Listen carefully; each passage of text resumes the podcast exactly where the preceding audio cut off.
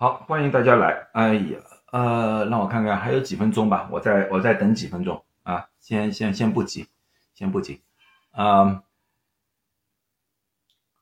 你好，你好，你好，大家好。哎呀，今天我说的会说的短一点，为什么呢？因为我这个做完之后，我还有另外一个讲座。啊，所以今天呢，我争取在大概半个小时到四十分钟讲完，因为这个呢只是一个基础课程，我只是想以后呢，啊，在说癌症的时候呢，大家对这个东西有点了解，要不然的话呢，我说的东西呢，有些大家不是太清楚啊。所以说之前呢，再给你看看我的木工活，啊，这个呢是一个小碗，啊，或者一个小篮子吧。一个小篮子，啊，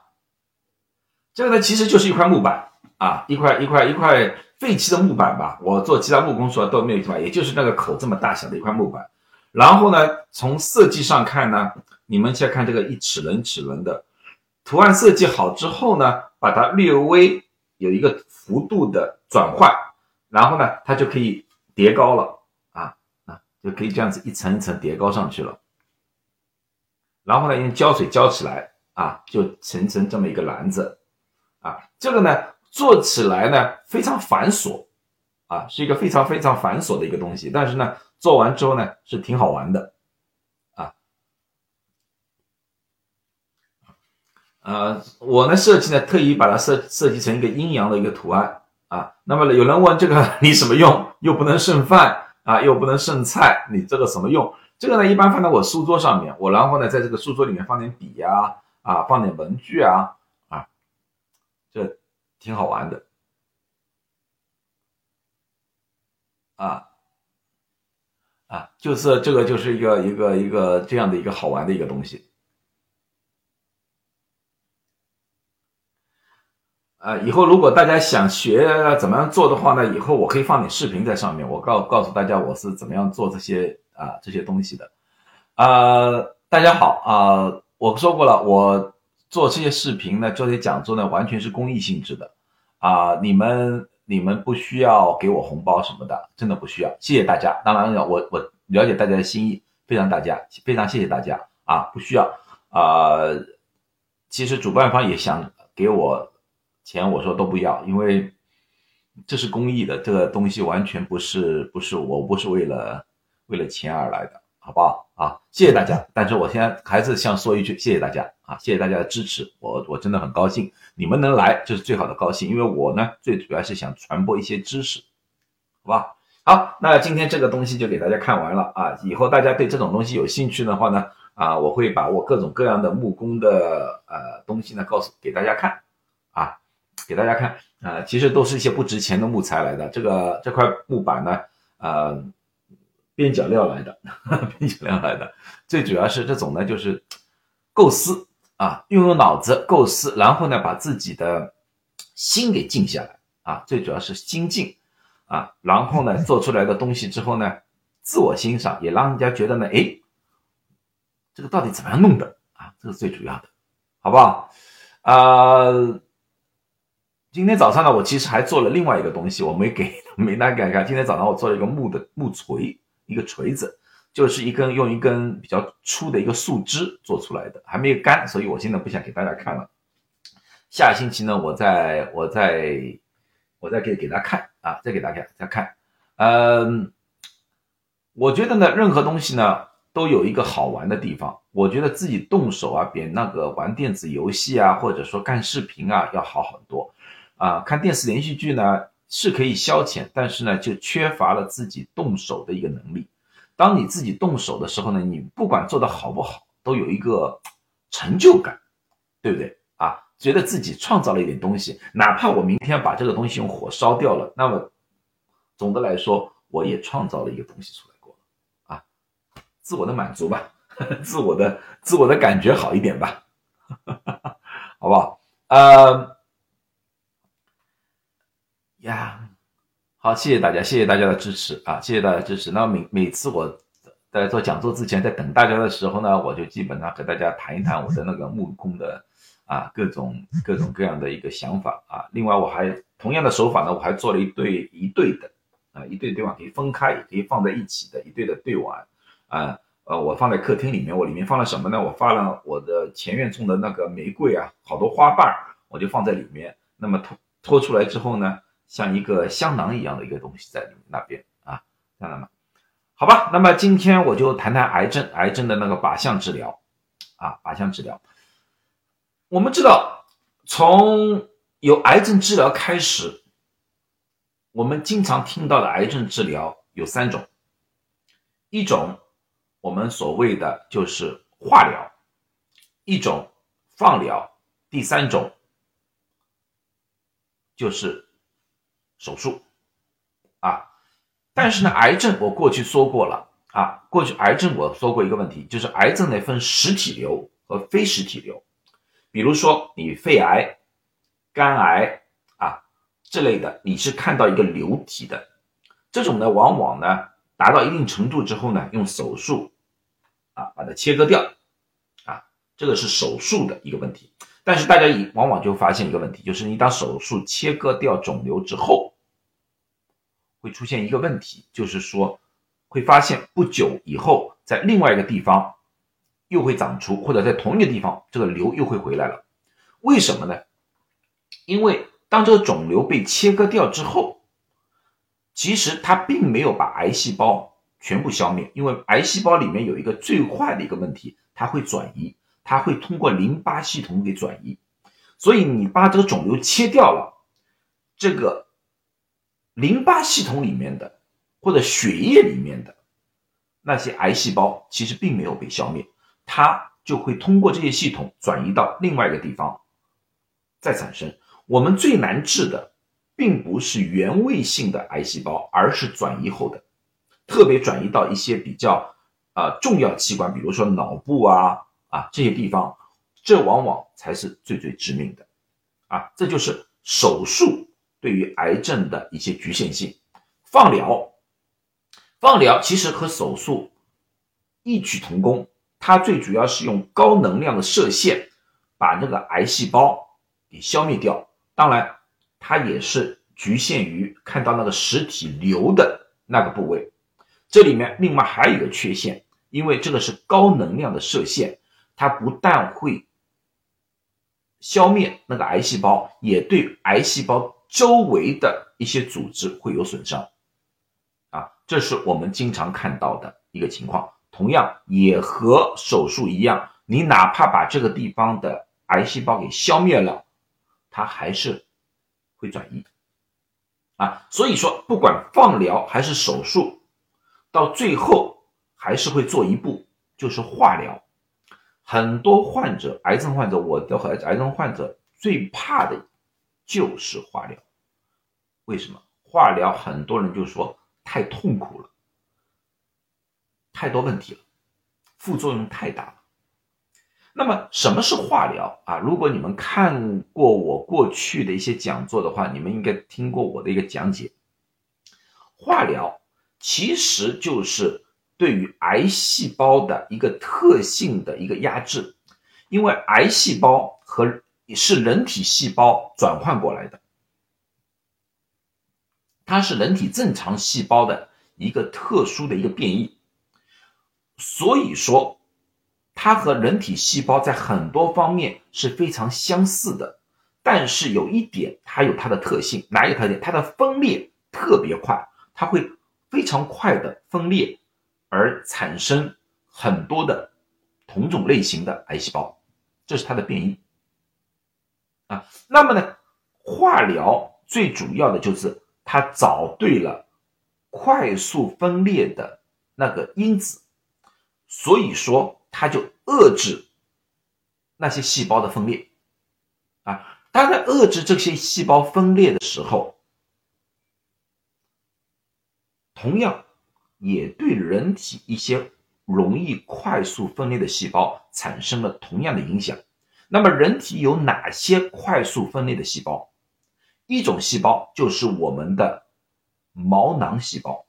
也就是长头发和长体毛的。这个细胞，当它这些药物在去除那些癌细胞的时候，在这种情况之下的话，在这种情况之下的话，它也对了毛囊出现问题，所以说就脱头发了，头发还掉了。啊，这一位在问我一个什么问题？癌转移了一半，是不是无法救治了？OK，这个我会待会说，并不是说癌症转移了就一定无法救治，还是有办法救治的。待会我会我会回答你这个问题。OK，另外一个细呃细胞是比较快速的，就是我们的肠胃道的表皮细胞，这也是一种快速分裂的细胞。所以说化疗的药物对这个也有很大的影响，所以。癌症患者会出现食欲不振、呕吐啊，剧烈的呕吐或者腹泻的现象，这也是一种。第三个就是白细白血球白细胞下降，因为白细胞也是人体骨髓细胞分裂产生的一个情况来的，它也是一种快速分裂的一种细胞来的。那那么在这种情况之下，它被遏制的话，你的白细胞也就降低。白细胞数量降低会出现什么问题？就是我们的免疫功能就会影响，因为白细胞最主要的是影响人体的啊那个抵抗外来的，比如说细菌啊、病毒啊诸如此类的那个的问题。这也就是为什么化疗的副作用会非常厉害、非常明显啊。并不是大家所所传的。哎呀，化疗不但杀死呃细呃癌症细胞，也把人体所有的细胞都杀死，并并不是这个样子。它有针对性，它有针对于这三种细胞，它对于这三类细胞压制能力特别厉害，所以副作用特别厉害啊。那么有些人说，为什么人会一下子消瘦？这也就是我第二个，就是说人体的消化道的表皮细胞受到影响。呕吐、腹泻，所以说它的吸收能力大大下降，食欲大大下降，外来的物质大大下降，所以说人就会消瘦，人的抵抗能力各方面就会变得非常非常难。这就是我们传统的三种治疗方式来着，啊，这一点我要，所以呢，今天呢，我就要讲一讲一种新的治疗方法，也是大家现在讨论的最多的，也就是说癌症的。靶向疗法，英文呢叫 target therapy。这种疗法呢，从历史上来说呢，是在一九七零年的时候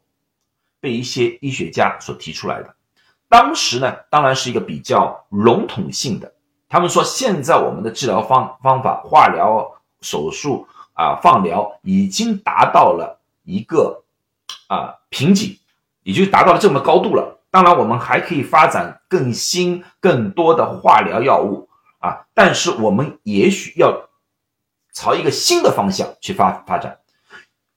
我们现在想的方法就是遏制它的分裂，化疗或者分裂。但是，我们是不是可以把这些癌症细胞，因为它高速发展嘛，高速发展，高速发展的时候必然需要很多的能量。或者物质，如果我们能把这个癌细胞给饿死，让它饥饿，让它得不到养料，那么是不是在某种程度上可以把这个癌细胞给控制住呢？啊，或者说，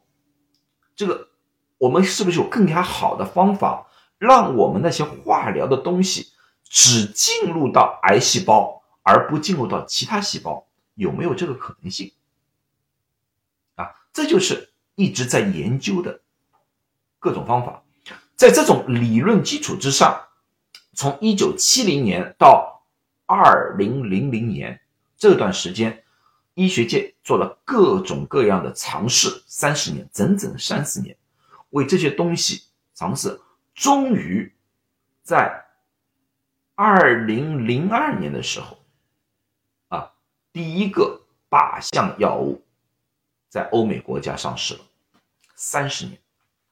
三十年，这是一个非常漫长的一个研究过程。而现阶段，靶向药物已经进入到了好几代了，已经好几代的了，而且理论也是越来越完善，靶向靶点也是越来越开阔了啊。那么说到这里。那么我就要给大家先做一个定义性的一个讲解，什么是靶向治疗？啊，我们先要知道一下，不要大家听到一个靶向治疗就好像有一个靶子，我们呢，什么是靶向？其实靶向治疗里面啊，有有各种各样的疗法来的，也有各种各样的不同的功能。靶向疗法和化疗不一样的地方就是它是干扰性的，它干扰癌变肿瘤的增生。也就是刚才所说的，让这些癌细胞无法复制，因为它得不到足够的养料。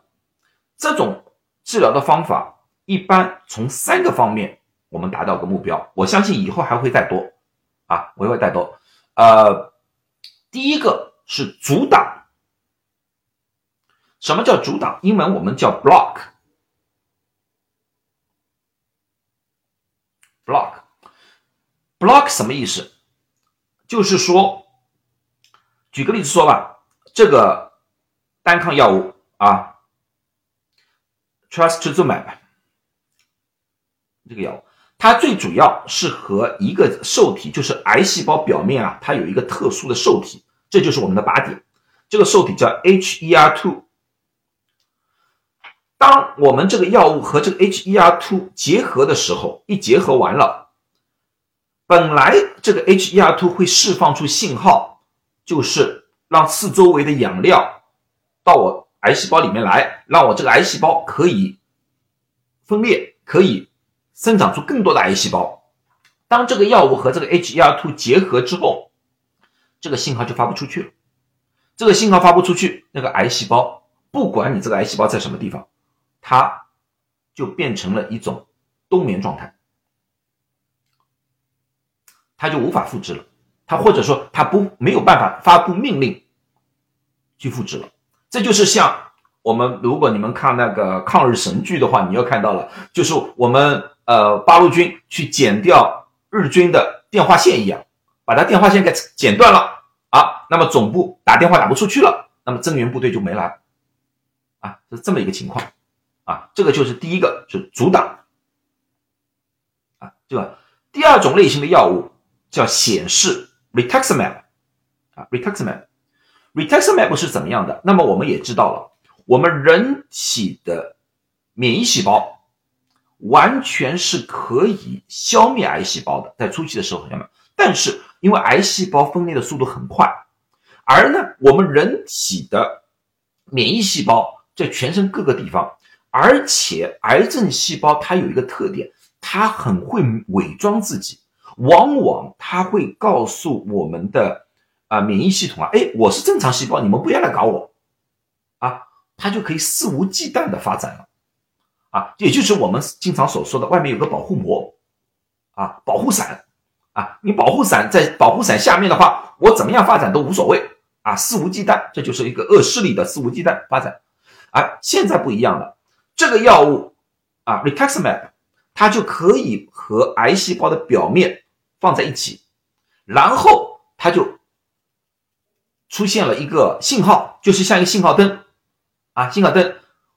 一闪一闪，这个一闪一闪的信号灯怎么样？然后就容易被我们的免疫系统发现，过去一口把这个癌细胞给消消灭掉了啊，这个是第二个功能显示。有这方面的药物，rituximab 就这个药药物，啊，第三种也是相对来说比较新的一种叫媒介，做个媒人，怎么样媒人呢？就是刚才我说了，能否把化疗的药物直接用于癌细胞上面？它呢其实是两种药物的一种结合，啊，它有两种不同的单抗。一种单抗，它直接和癌细胞的表面结合在一起，然后它后面还拖了一个尾巴。这个尾巴是什么？这个尾巴是可以干扰或者消灭癌细胞的。然后就是两个步骤，一个结合，第二个把东西直接进入到了癌细胞里面。这样子的话，大家也可以想象到，它对四周围其他细胞、正常细胞影响就会小了很多很多。啊，这就是我们现在研究的靶向药物治疗的三个主要方向啊，而里面现在最常见的是第一个是阻挡，最常见的药物是这个阻挡，第三个是我们现在大力研究的一个方向，因为阻挡的话只是阻挡它的发展，我们也要等到人体把这些癌细胞全部消灭。啊如果说能通过媒介又同时把它消灭掉的话，我们认为这样才是上上之选，啊，上上之选，啊，但是呢，现在用的呃三种都有，市场上都有，而且现在癌呃但呃那个靶向药物啊，靶向药物，嗯，现在不是几种了，现在是上百种都有了。好，其实如果我们说靶向药物的话，啊，靶向药物，你们经常可能看书里面看到啊，我们有小分子药物啊，我们有啊单抗药物。人家说，嗯，这些是什么来的啊？靶向治疗里面的药物分两种啊，两种，一种我们叫小分子药物，也就是颗粒非常小的小分子药物。小分子药物它的颗粒非常小，但是它是药厂生产出来的。啊，和我们普通的那些高血压药药一样，就是生产出来的小分子药物。啊，它这个药物的好处呢，可以口服，可以嘴口口服，但是呢，它有不不好的，因为它是一个化学合成的，所以相对来说呢，它的副作用会相对大一点。但是只是相对啊，相对和化疗比，副作用还是小了很多。最后我会告诉你那些啊副作用。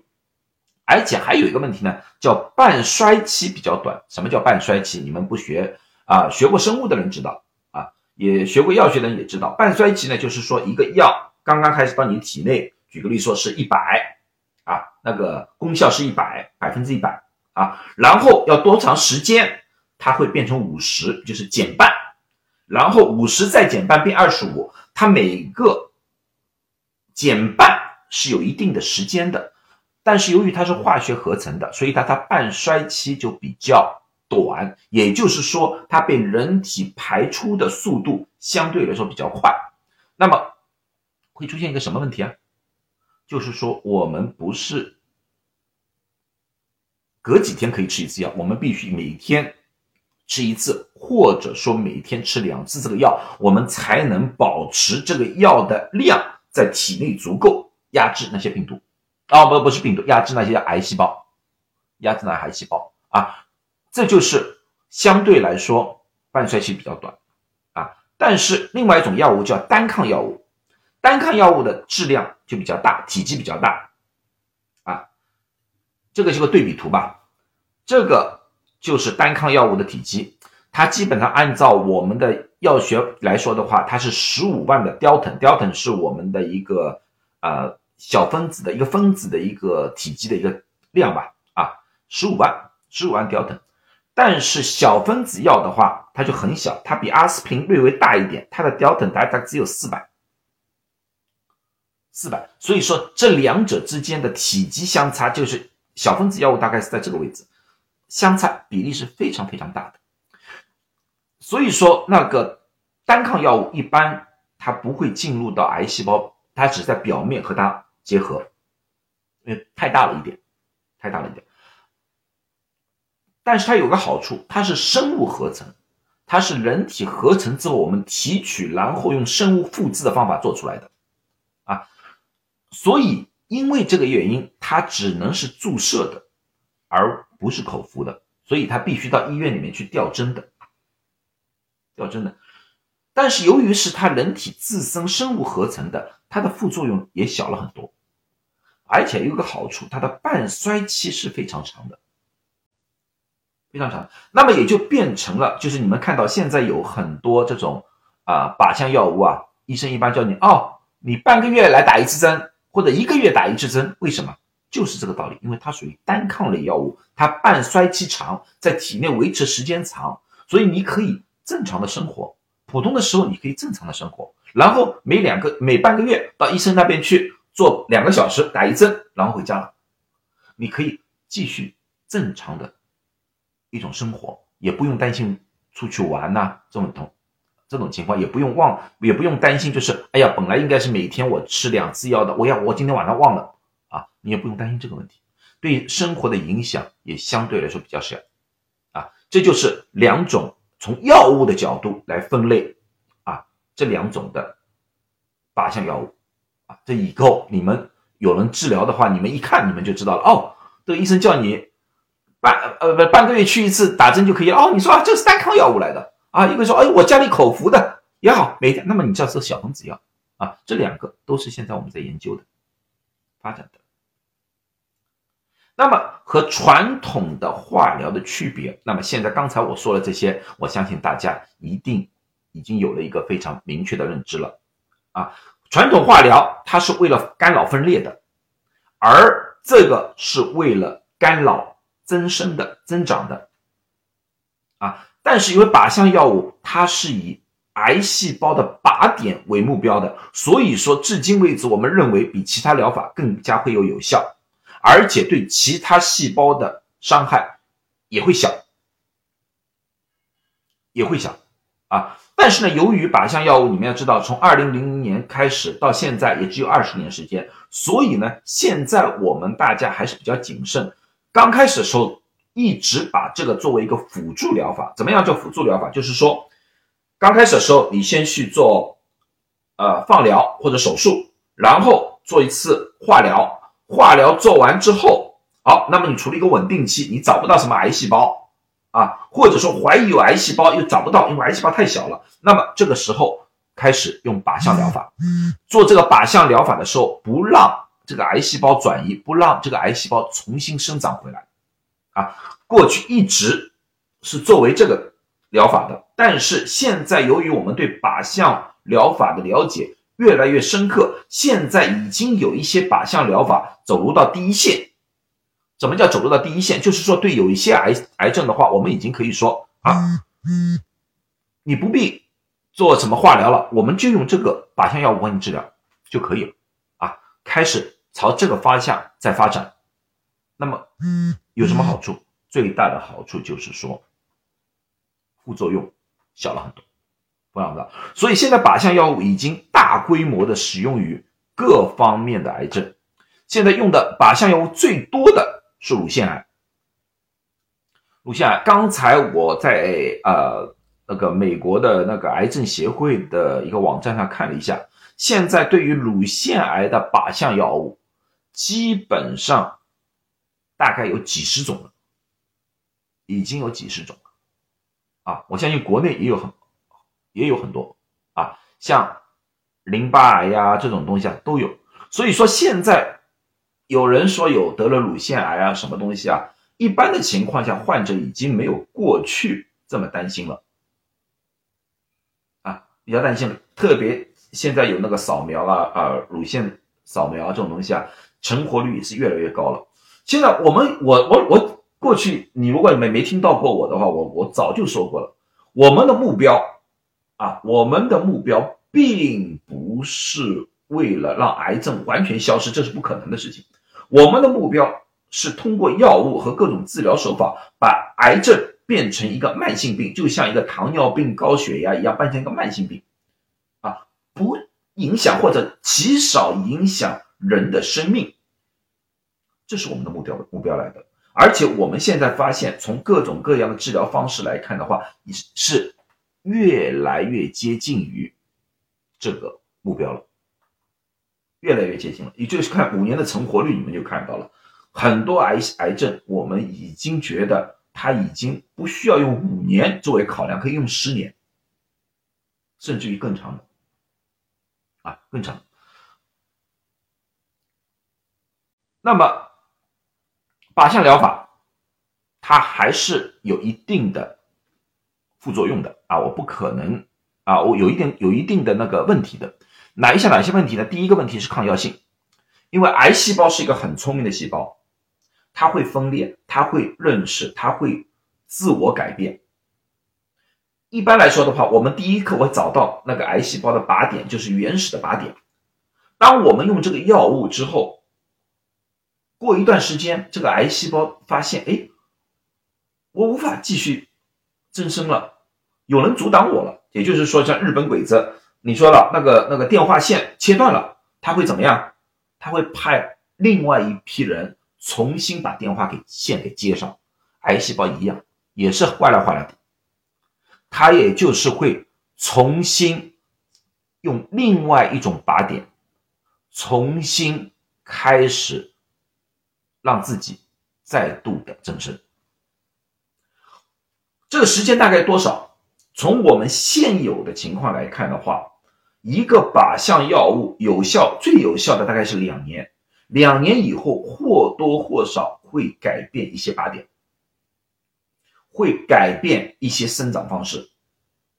但是好的是，因为我们永远医学永远在和癌症进行争分夺秒，因为我们。尽量在找出更多更新的靶点，所以现在的靶向药物，像我上一期我就告诉过你们了，上一次我就说了，我我母亲是最早一批用靶向药物的，啊，她是用她是那个肺癌，肺癌的那个时候啊，如果按照传统治疗方法的话，应该大概只有半年生存活啊，但是她用了靶向药物，存活了两年，啊，到最后还是很不幸的啊离开了，但是不管怎么样，她。多和我们在一起了两年，啊，那么在这个时间里面，刚刚开始的时候，靶向药物实在太少了，只有几种，所以说那个靶向药物失效之后，我们没有替代物了。但是现在不一样，现在一个靶向药物失效之后，我们可以用另外一个靶向药物代替，啊，这也同时也告诉大家一点，很多人在用靶向药物的时候。开始觉得，哎，这个靶向药物好贵哦，我不想用了，啊，我不想用了。我听说某某某某神医，他有某一某一种这种神奇的方法可以治疗，我就把靶向药物给停下来了，啊，以后有发了我再吃吧。错，因为你一旦停下这个药物的时候，你的身体的癌细胞会很聪明的，它会马上找出对策。你下一次再吃的话，没用了。没用了，你不得不要找新的靶向药物。你前面所做的所有东西都是前功尽弃，啊，这是我经常看到的一个现象，啊，这样看。那么现在我们更加一个新的治疗方法，就是同一个癌细胞，我们用两到三个不同的靶点同时进行，我们觉得这样的效果会更加好。也就是说，我们叫十十面埋伏吧。从各个方向去围攻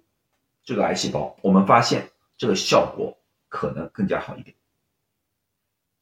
啊，这就是抗药性的问题，这就是靶向药物的抗药性。另外一个呢，就是生产的困难程度。靶向药物你要找到靶点，而且要和靶点有很好的紧密接触。啊，在这种情况之下的话，要生产一个新的靶向药物。困难挺大的，不小，特别单单抗的药物生产的方式挺困难的啊，所以说它的发展或者研究的周期相对比较长，而且它的投入相对来说比较高，也这也就是造成下面一个问题，就是价格非常昂贵，天价啊！我记得大在一九。一九九九九年九二零零年的时候，那时候有一个那个汇率的药叫伟哥，伟哥出来的时候，大家都说贵，一粒药大概大概要十美金吧，大家都说很贵。但是你要知道吧，这些靶向药物的，动辄不是十美金，动辄几千几万美金一针，一个月，所以说这个价格是非常非常昂贵的。啊这也就是造成了这些药物无法在很多地方的大规模的流行啊或者使用。在美国呢，一般的情况下呢，第一就是用医疗保险可以付，而且第二呢，啊药厂呢，在美国呢，他会给你一些回扣啊，比如说吧，像癌症药物啊，确实很贵，但是呢，这个保险公司呢，他会帮你付百分之八十，你付百分之二十。百分之八十、百分之二十呢，听起来好像它是大头，但是这个百分之二十也很厉害的。举个例子说，如果说一年它的药的量是十万美元的话，他付了八万，你也要付两万美元，这个两万美元也是很厉害的。所以呢，现在药厂呢，有些时候呢也会给你一些优惠政策。这个优优惠政策呢，啊，就是说这个百分之二十里面，它药厂给你回扣，给你一些钱，让你可以用这个药物啊。但是呢，呃，不是所有的国家都有这方面的啊这方面的呃东西，所以呢。中国呢，现在也在自己研发这方面的药物，但是不管怎么样，这类药物，啊，按照中国的那个收入水平来说，也是会非常昂贵，特别是说偏远地区。所以在偏远地区，啊，这也就是我二零一七年的时候呢，我到我回过国，我想呃，在国内啊。进行一些呃癌症诊所的一些一些一些开设，但是呢，由于种种原因呢，最后还没有没有成功。但是呢，我一直在关心这方面的这种国内如何让最新最好的呃这种单啊的靶向药物啊能够进入到中国市场啊，呃，我一直在想办法，希望呢有一天呢啊我们能够啊我能够把最好的最快研发出来的那些药物能进入到中国市场啊。啊，对，太贵了。我知道问题最大的问题就是太贵了，太贵了，这个昂贵，这也就是限制了这么一些好药进入到中国市场的啊一些问题，好吧？啊，那么最后就讲讲它的个副作用吧，副作用吧。任任何药药物都有副作用，我说的再多的话，也不可能告诉你们，呃。那种靶向药物是没有副作用的，这个是这个我我说的就天方夜谭了，这个就这个就不科学了，啊，第一种呢就是会引起一一部分的血栓，但是这个血栓呢，我们一直在研究到底是这个药物引起的还是癌症本身引起的，因为癌细胞本身都是容易引起血栓的，啊，各方面的说法都有，但是呢，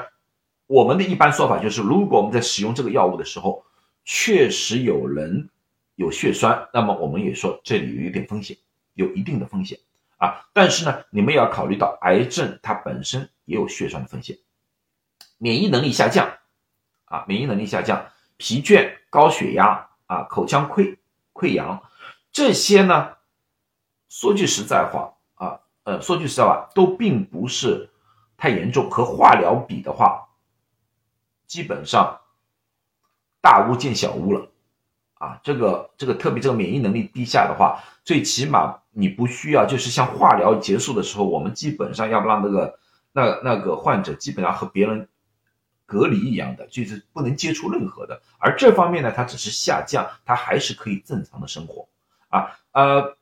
出现比较多的一个现象呢，就是一个皮肤的变化，特别是皮疹，啊，就像一个湿疹一样的出出皮疹，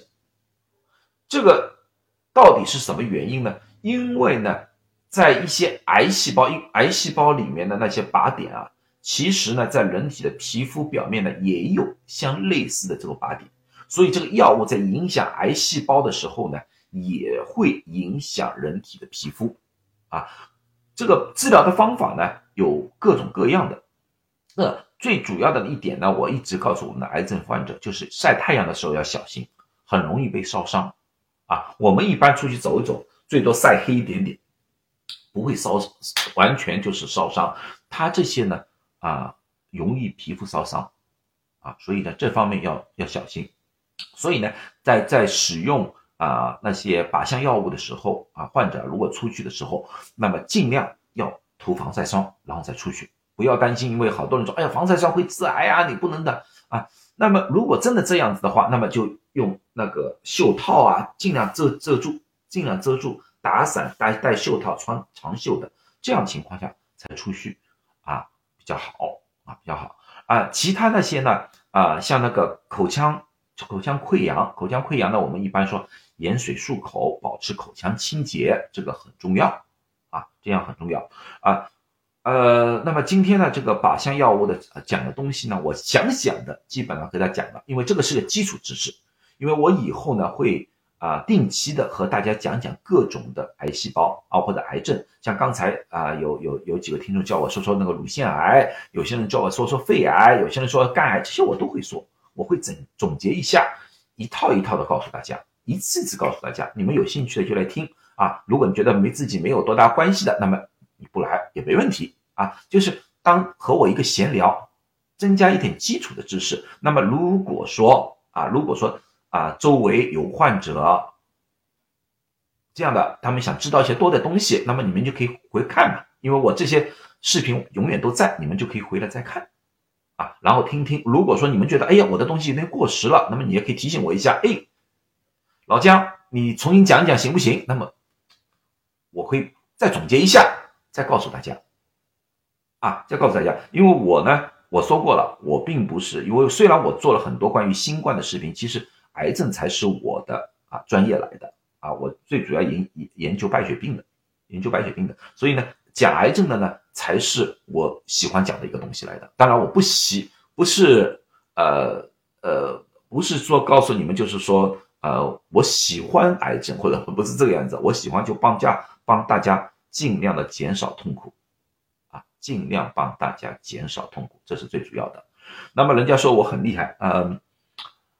呃，我并不是什么厉害吧，但是我确实在呃。癌症治疗的一个前沿，啊，我工作的地方呢，我们叫 UCSF，就是加州大学旧金山分校，你们都可以去查一查，这所这所这所医学院多么牛逼啊！你们去可以去查一查，你你你们就知道了啊，你们就知道了。所以说呢，呃，你们有有些人说了，来听我上课啊是赚了啊，为什么赚了呢？你们要想要进进入我的医学医科大学听我上课的话，你们去查查看要求什么费用。啊，这是玩笑啊，这是玩笑啊。这个很多东西啦，我不需要大家完全记住。